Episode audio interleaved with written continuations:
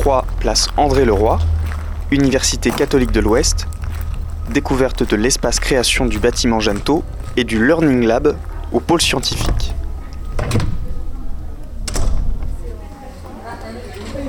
Je m'appelle Paola Dupéret, je suis chercheur, euh, enseignante-chercheur en management à la faculté de droit, économie, gestion et je suis notamment vice-doyenne aux études et à l'innovation pédagogique. Nous sommes là dans l'espace euh,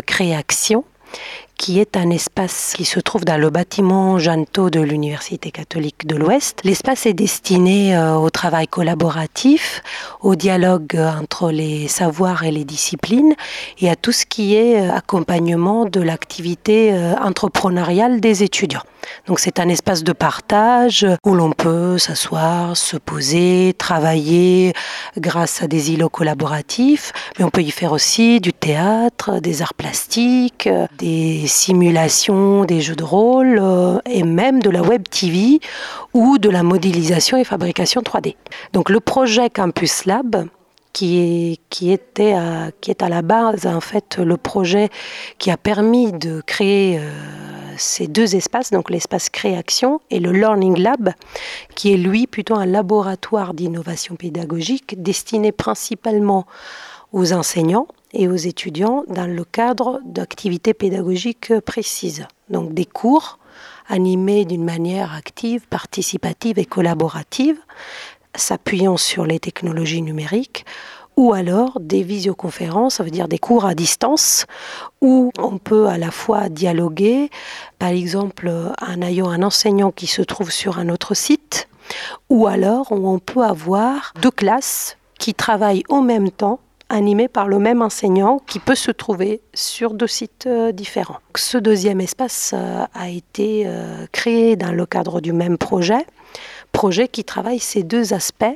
l'innovation pédagogique à proprement parler dans l'animation, dans l'animation des cours, en s'intégrant avec le numérique, et puis l'innovation pédagogique et des apprentissages où on a un espace qui est destiné à la fois aux enseignants, mais aussi aux étudiants, on va dire en autogestion, et aux personnes qui viennent de l'extérieur, parce que euh, au sein de Créaction peuvent se rencontrer des chefs d'entreprise, des partenaires ou, même des visiteurs qui sont là l'espace euh, voilà d'une visite ou alors qui sont de passage et qui peuvent se poser et être accueillis par l'université qui est la maison de tous. L'objectif du projet, c'était d'offrir aux enseignants et aux étudiants la possibilité de mettre en œuvre différents modèles pédagogiques, donc de leur offrir le luxe de choisir. Par la mise en place de ces espaces, euh, nous ne réunions pas du tout le cours magistral euh, en soi ou l'exposé classique ou la conférence. La preuve, c'est qu'on a un auditorium qui est fait aussi pour ça. Parce que le cours magistral a sa raison d'être et on y trouve des choses intéressantes. La difficulté, c'était de n'avoir que ce modèle-là. Et c'est exactement ça qu'on a voulu dépasser.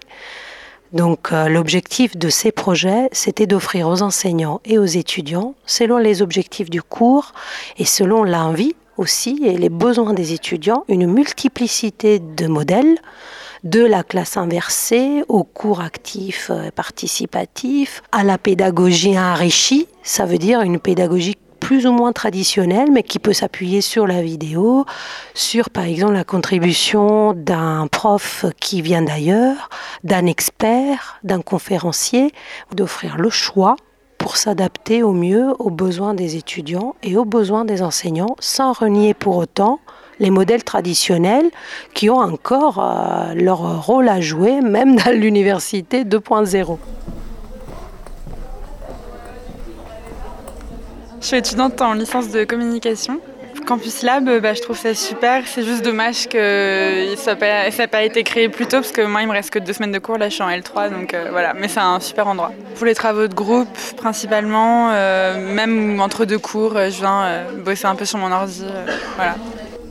T'es étudiante en quoi? En langue. c'est très novateur, très agréable pour travailler et surtout les travaux de groupe. Moi, je l'utilise euh, pour les travaux de groupe, euh, pour pouvoir euh, partager nos idées. La diversité des endroits, en fait, dans un seul endroit, il y a, par exemple, il y a des tables avec des chaises qui sont à hauteur, entre guillemets, normale.